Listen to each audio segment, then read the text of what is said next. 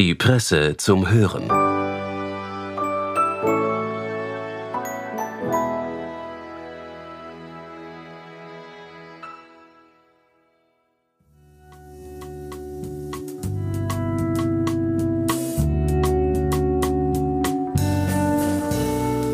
Herzlich willkommen bei der Presse zum Hören.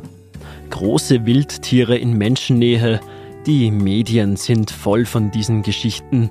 Wölfe, Bären und zuletzt sogar Löwen. Ja, der Umgang ist mitunter schwierig. Autorin Andrea Grill hat sich dieses Thema für ihren Essay genauer angesehen. Viel Vergnügen. Ein von einem Tiger weggekratztes Gesicht wiederherzustellen, das sei eine Operation gewesen, die er in den vergangenen Jahren in Indien durchgeführt habe, erzählte kürzlich ein Chirurg, bevor er mir ein Muttermal entfernte. Der Vater des Mannes, dem die Raubkatze bei der Arbeit in einem Feld begegnet war, schenkte dem Arzt als Dank einen großen Sack Reis und einen kleinen kostbaren Teppich. In solchen Fällen rekonstruiere er das von der Tatze entfernte Gewebe mittels Transplantation von Fleisch aus dem Oberschenkel, beschrieb der Chirurg die zehnstündige Operation zur Reparatur eines menschlichen Antlitzes. Der Betroffene hatte doppeltes Glück. Erstens, dass er überlebte. Zweitens, dass der auf Gesichtschirurgie spezialisierte Experte zur rechten Zeit in seiner Nähe war.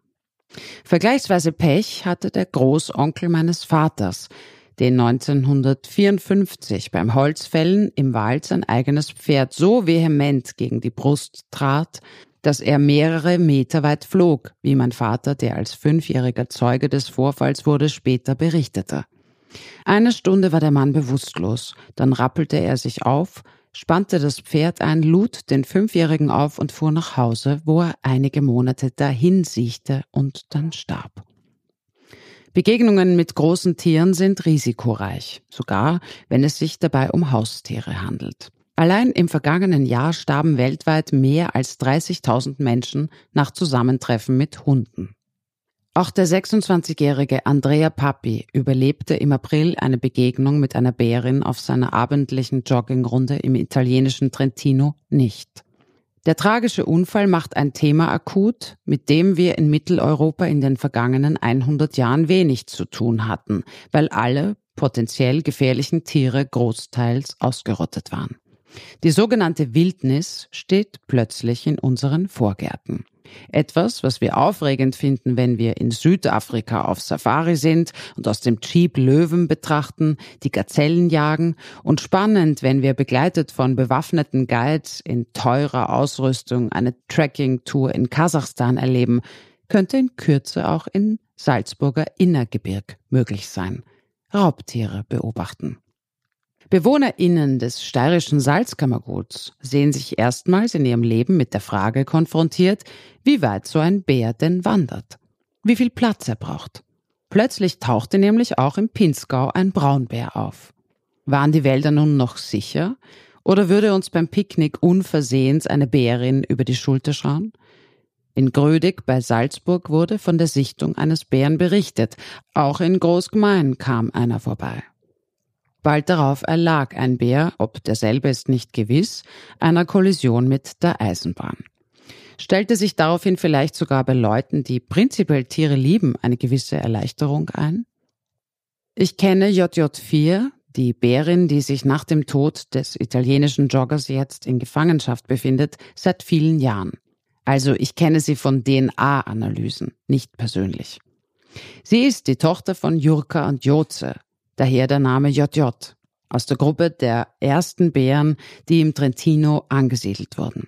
Das geschah im Zuge des Projekts Life Ursus, finanziert von der EU im Rahmen der Strategien zur Erhaltung der Biodiversität in Europa. In den 1990er Jahren, als die Idee zu einer Wiederansiedlung von Braunbären im Trentino geboren wurde, galten Bären in der Region als ausgestorben. Nach einer eingehenden Umfrage in der Bevölkerung, 1500 Menschen wurden befragt und mehr als 70 Prozent waren dafür, wurden in den Jahren 1999 bis 2002 nacheinander zehn slowenische Bären, sieben Weibchen und drei Männchen im Adamello Brenta Naturpark ausgesetzt. Mit dem Ziel, in der Gegend eine stabile Bärenpopulation aufzubauen, von der aus auch andere Teile der Alpen in Österreich, Deutschland und der Schweiz auf natürliche Weise wieder besiedelt werden sollten. Vorgesehen war, dass sich auf dem ungefähr 1700 Quadratkilometer umfassenden Gebiet 40 bis 50 Braunbären etablieren. Das Ganze wurde vom italienischen Nationalen Institut für den Schutz und die Erforschung der Umwelt sowie vom WWF und der Jägerinnenvereinigung Trentino begleitet. Für das italienische Institut habe ich eine Zeit lang gearbeitet. Aus dem Grund sind mir die Bären vertraut. Alle von Slowenien nach Italien gebrachten Bären bekamen Funkhalsbänder, mit denen jede ihrer Ortsveränderungen registriert werden konnte. Kontinuierlich wurden DNA-Proben gesammelt und untersucht, wie sich die Bären vermehrten, wer wie viele Junge gebar. Das Projekt war ein voller Erfolg. Mittlerweile leben nicht 50, sondern 100 Bären in der Gegend und es geht ihnen ökologisch gesehen prächtig, bis sie Menschen begegnen. JJ4 hatte drei Geschwister. Sie ist die einzige Überlebende, alle anderen wurden als problematische Bären getötet. JJ1, der Erstgeborene von Jurka und Joze, bekannt als Bruno, geboren 2004, tat, was laut Projektplan von ihm erwartet wurde. Er wanderte nach Deutschland. 2006 wurde er in Bayern erschossen. Damals riefen zahlreiche Journalistinnen im Labor in Bologna an, um Näheres über Bruno zu erfahren. Wir hatten schließlich seit seiner Geburt seine DNA analysiert. War es eine irre Bärenfamilie, genetisch defekt, besonders aggressiv von Natur aus? Es ging so weit, dass wir nicht mehr ans Telefon gingen. Eine Kollegin aus Trento sagte damals, es scheint, als wollen sie, dass wir einen neuen Bären klonen. Jetzt, da dieser tot ist, einen zahnlosen Bären ohne Klauen, der in die Hosentasche passt. Ein Bruder von Bruno wurde in der Schweiz getötet, da er sich zu unerschrocken in die Nähe menschlicher Häuser begab, um dort in Mülltonnen zu wühlen. Der dritte, Lumpertz, verschwand und ward nicht mehr gesehen. Auch er galt in der Schweiz als problematisch und stand auf der Abschussliste. Was heißt problematisch? Dass es uns stört.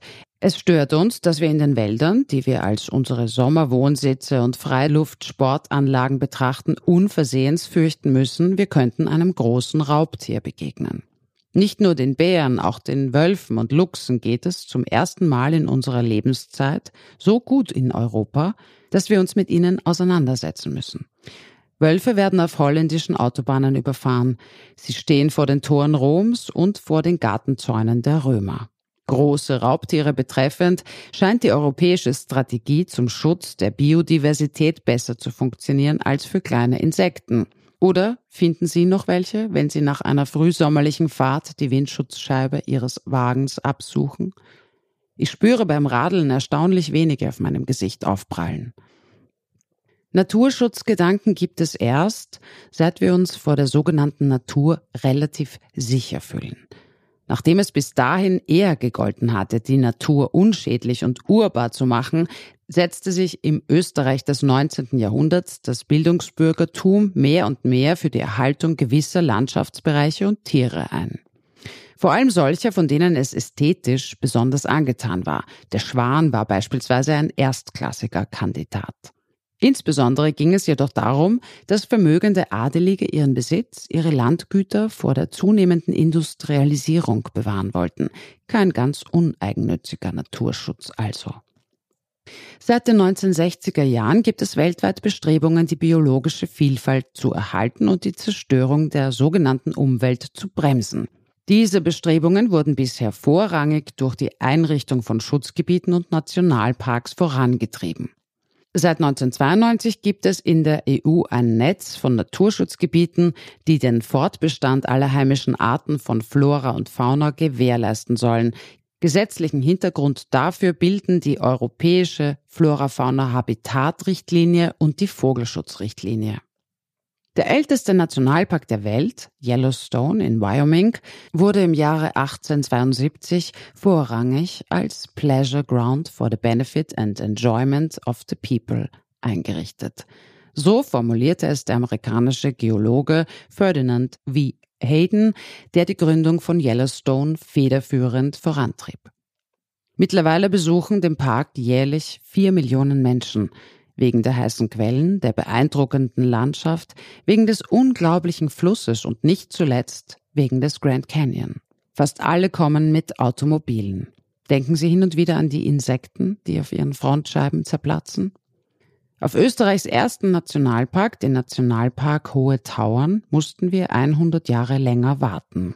Er wurde in Ansätzen 1971 gegründet, 1992 von Salzburg, Tirol und Kärnten ratifiziert und erst 2006 international von der IUCN als Nationalpark anerkannt. Historisch gesehen begann er mit der Faszination des Kärntner Holzindustriellen Albert Wirth, der von einem Schutzgebiet wie Yellowstone träumte und 1918 das Gebiet um den Gletscher Pasterze kaufte. Mit dem Beitritt zur EU verpflichtete sich auch Österreich dazu, ihr Folge zu leisten. Ich zitiere das österreichische Umweltbundesamt. Mit dem Schutzgebietsnetz Natura 2000 sollen die natürlichen Lebensräume Europas dauerhaft gesichert werden.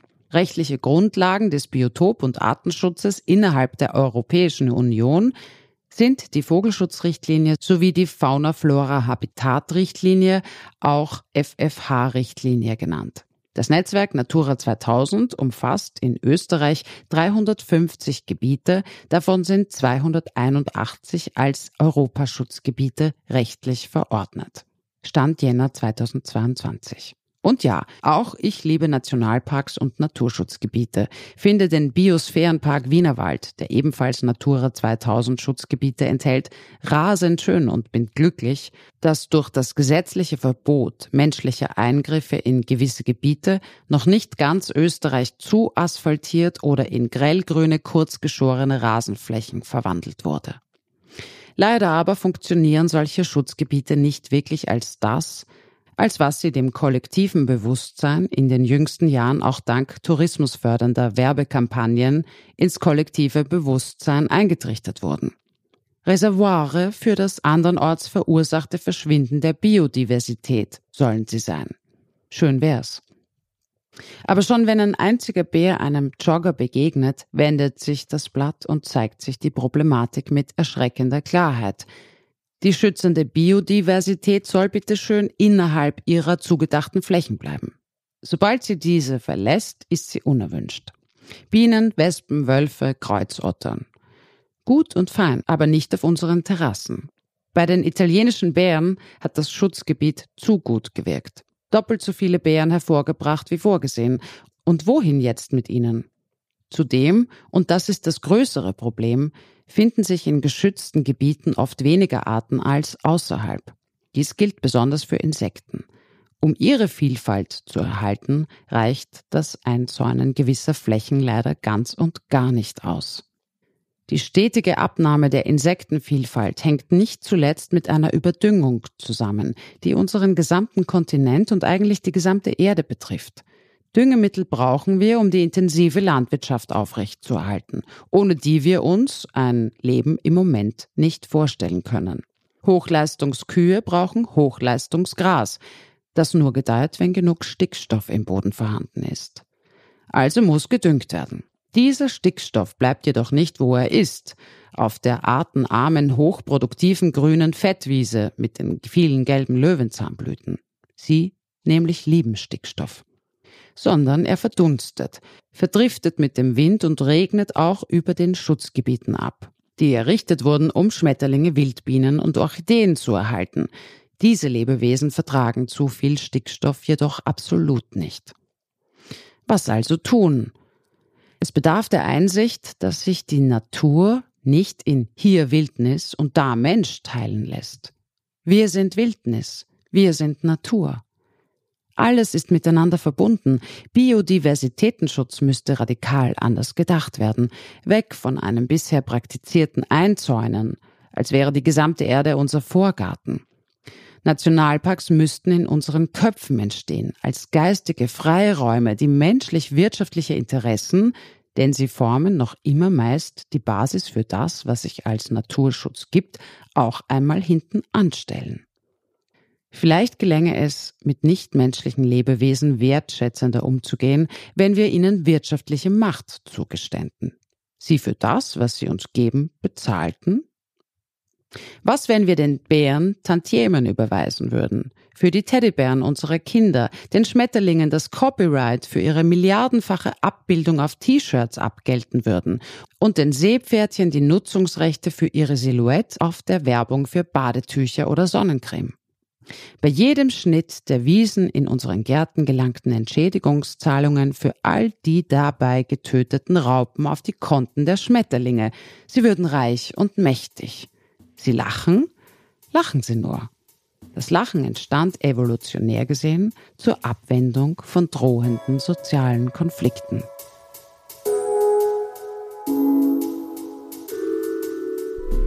Das war der Text von Andrea Grill aus dem Spektrum wir bedanken uns fürs Zuhören und wünschen ein wunderschönes Wochenende. Bis bald bei der Presse zum Hören.